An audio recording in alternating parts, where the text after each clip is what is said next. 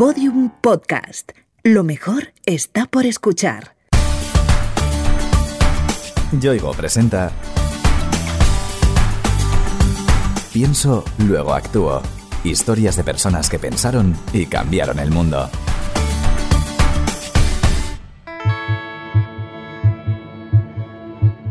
Llamo Carlos, tengo 36 años y nací en Madrid. Tengo una miotrofia muscular espinal, que es una enfermedad degenerativa y bueno, tampoco os puedo contar mucho porque no es algo de lo que me haya interesado. Yo lo que siempre cuento pues que no tengo fuerza y me canso mucho y ya está. Cuando tienes una discapacidad, tienes una discapacidad, no importa cuál.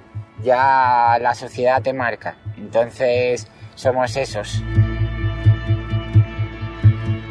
Carlos Rodrigo forma parte del 6% de la población española que padece una discapacidad. Él necesita usar una silla de ruedas para desplazarse y a lo largo de su vida ha tenido que derribar muchas barreras que la sociedad ha puesto en su camino. La última la encontró cuando quiso matricularse en la escuela de entrenadores de fútbol y le negaron el acceso. No se resignó. Hoy, gracias a su tesón, es la primera persona con movilidad reducida que estudia para convertirse en entrenador.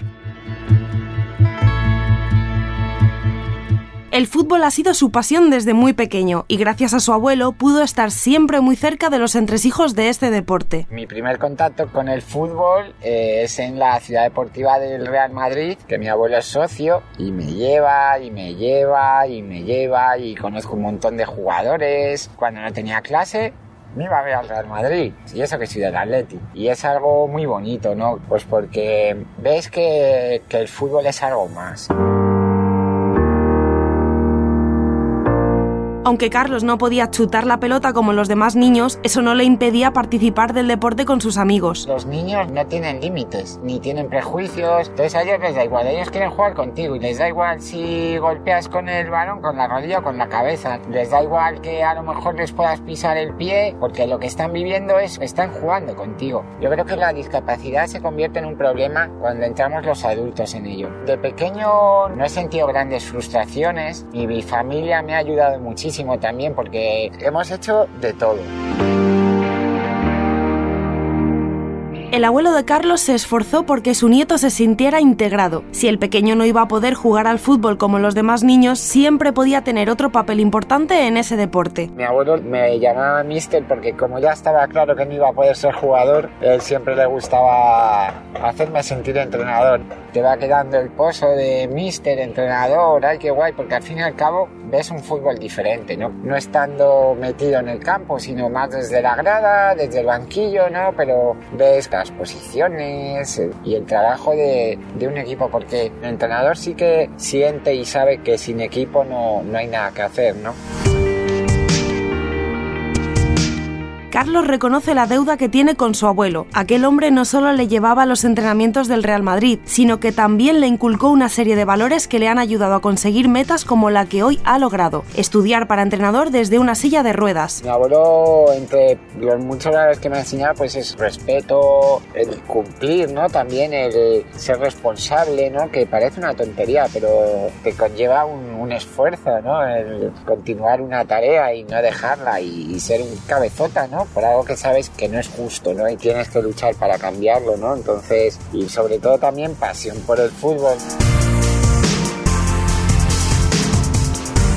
Por desgracia, con el paso de los años, la pasión que Carlos sentía por el fútbol fue enfriándose. A medida que crecía, su visión de ese deporte fue variando poco a poco. Mi abuelo se va haciendo mayor, yo también, ya no vamos tanto al fútbol juntos, yo ya voy descubriendo otro tipo de fútbol que no me apasiona tanto, con hinchadas demasiado enfervorizadas, con comentarios totalmente fuera de lugar en campos de fútbol y eso me aleja muchísimo.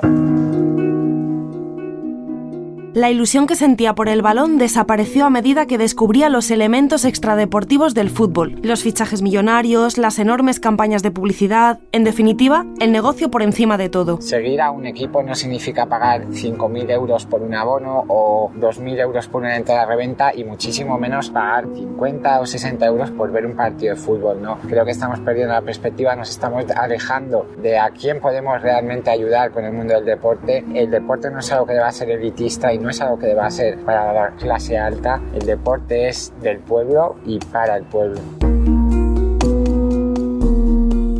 El desencanto llegó a ser tan grande que Carlos se creyó incapaz de volver a sentir esa pasión que experimentaba de pequeño, hasta que la Liga Femenina de Fútbol se cruzó en su camino. El fútbol femenino representa lo que es realmente el fútbol, ¿no? Yo creo que si hoy alguien quiere de verdad ver un deporte que no esté comercializado, que no esté vendido, que vean la liga femenina porque es apasionante, ¿no? Y es a través de ellas son las que rescatan de nuevo esa pasión que me inculcó mi abuelo.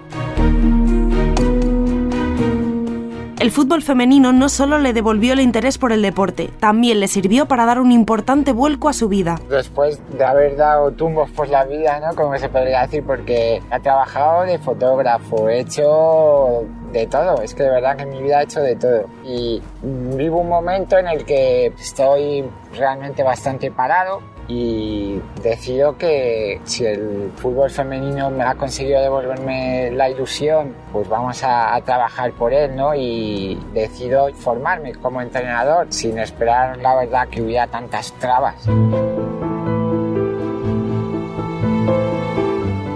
Carlos le contó la idea a Lucía, una de sus mejores amigas, y juntos comenzaron a buscar información sobre los pasos necesarios para llegar a convertirse en entrenador. Me informo, ¿no? Cómo funciona todo esto de los entrenadores, que va por niveles, que hay que apuntarse en una escuela. Bueno, yo llamo directamente a la que a mí me parece la mejor escuela, que es la Federación Madrileña de Fútbol. Y allí tuve muy mala suerte en dar con una persona que, pues básicamente se rió de la posibilidad de que una persona con discapacidad pudiera ocupar un banquillo, ¿no? Ni Carlos ni Lucía daban crédito. No solo se le estaba negando a una persona con movilidad reducida el acceso a unos estudios, sino que el motivo esgrimido no podía ser más peregrino. Me dicen que no puedo ser entrenador por otro motivo. Fíjate, te digo que igual y me convencen. Pero como el motivo fue que no podía chutar el balón, mira, a mí, con todo el respeto, pero se me vino a la cabeza Rafael Benítez, que no ha chutado un balón en su vida y es un buen entrenador, hasta donde yo sé. Pues claro, ¿no? Es como, pero bueno, como que por no chutar un balón. Las normas vigentes por aquel entonces en la Federación Española de Fútbol establecían que, para acceder al curso de entrenador, era necesario aprobar unas pruebas físicas y que una persona en silla de ruedas no podía pasarlas. Ante tamaño sin sentido, Carlos no se quedó quieto. Al día siguiente me levanté y una vez más escribí a Lucía y le dije, yo que voy a hacer un change para que me dejen hacer un curso, fíjate, qué cosa, ¿eh? Yo no hago una petición para querer entrenar directamente, yo hago una petición para poder estudiar. En pocos días, la petición online de Carlos adquirió un eco sorprendente. Una semana después de colgarla ya tenía más de 75.000 firmas. Ya cuando la petición va creciendo, me llaman varias personas de la Federación Madrileña y bueno, en este proceso hay una persona que es Raúl, que trabaja en la Federación Madrileña, que incluso poniendo en juego su trabajo me ayuda mucho, me pide un poco de tiempo y al día siguiente o a los dos días me llama el director de la escuela de entrenadores decirme que no va a haber ningún problema, que están pendientes de la Federación Española y a los días recibimos el ok de la española que nos dice adelante. Hoy, Carlos Rodrigo puede estudiar lo que se propuso como lo que es, uno más. Su profesor, Iván Pernía, destaca el logro que ha supuesto derribar ese muro absurdo que encontró. Me parece que lo que ha conseguido Carlos es una proeza brutal en el hecho de que creo que el fútbol no debería tener ningún tipo de barreras de este calibre porque debemos intentar quitar esos estigmas que tenemos y que cualquier persona pueda desarrollar aquello que verdaderamente le hace feliz. Seguramente la palabra que mejor lo describiría sería pasional. Le pone mucha pasión a todo lo que hace y al final yo creo que la pasión es aquello que más tarde o más temprano debe mover el mundo y a él le sobra muchísimo. Iván no es la única persona que habla con admiración de Carlos. Lucía, la amiga que le acompañó en esta lucha, destaca el logro que han conseguido. Me parece sinceramente algo que necesitábamos y que había que hacer, porque que te digan que no porque vas en silla de ruedas, creo que es un curso que no solo tiene que hacer gente que quiera ser entrenador, sino gente que quiera aprender de este deporte y que no tiene por qué ser gente que sea deportista o que sea futbolista y que tenga que saberlo, entonces ¿por qué no? Claro que sí, me parece muy bien y muy necesario, lógico, claro.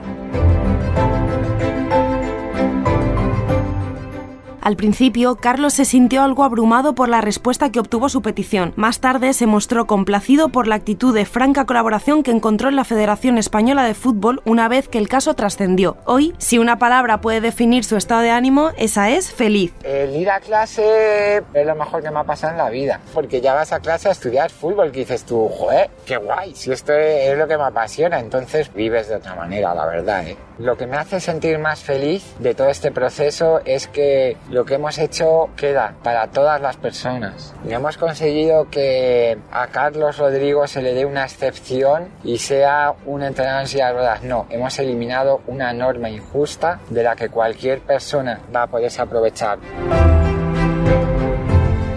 Estudiar para ser entrenador es solo el primer paso. El objetivo de Carlos es convertirse en un profesional, aunque es consciente que para llegar ahí tendrá que enfrentarse a otros obstáculos. Si ya ha costado conseguir hacer un curso, me imagino que el día de mañana entrenar en un club será todavía más difícil porque tú piensas que las únicas ruedas que hasta el día de hoy han preocupado al mundo del fútbol son las de la ambulancia. Ahora de repente va a haber que haber una rampa que salve las escaleras de los túneles de vestuarios. Hoy soy yo. Pero es que mañana tienen que ser dos más y pasado tendrán que ser cinco chicas en silla de ruedas y hay que hacernos virales en la sociedad.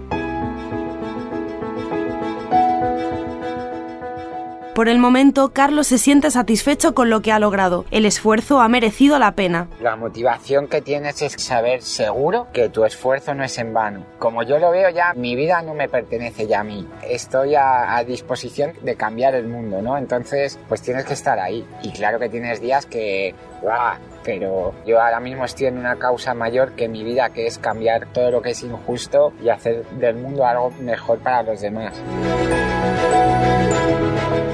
Para Carlos, lo conseguido hasta ahora ha de servir de ejemplo para toda la sociedad. Él no concibe el deporte sin valores y cree que es un instrumento valioso para difundirlos. Hacia donde lo conducen algunos no es deporte. Y el fútbol es nuestro intento por cambiar el mundo. Cambiar el mundo desde pequeñitos, no enseñando pues un juego igualitario en el que no importa si eres chico o chica, estás practicando un deporte, un deporte que te apasiona. Los valores que para mí representa el deporte sobre todo son superación, son igualdad, compañerismo, respeto, pero creo que si conseguimos con el fútbol la igualdad de todas las personas, habremos hecho algo muy grande.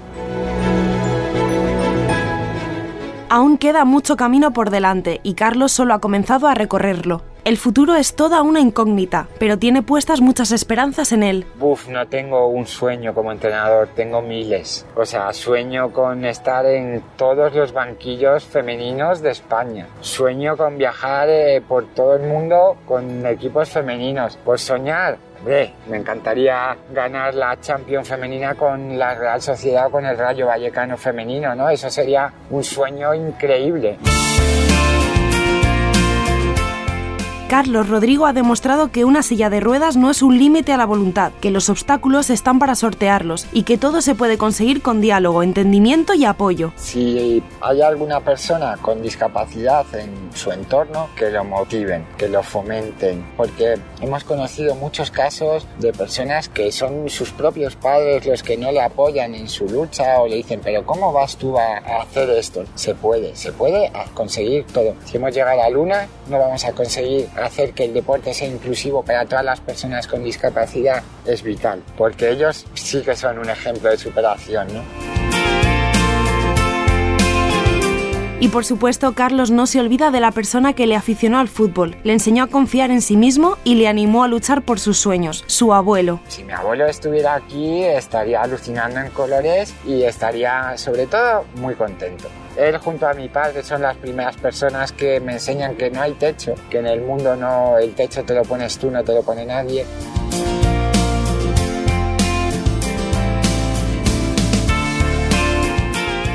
Yoigo te ha ofrecido Pienso, luego actúo. Historias de personas que pensaron y cambiaron el mundo. Una serie documental con idea original de Innuba y producida por Podium Podcast.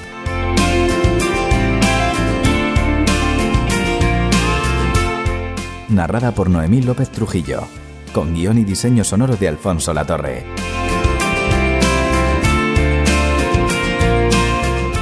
Todos los episodios en la sección de Sociedad de El País y en podiumpodcast.com. también disponibles en nuestra aplicación para iOS y Android y en nuestros canales de iVoox, iTunes y Google Podcast.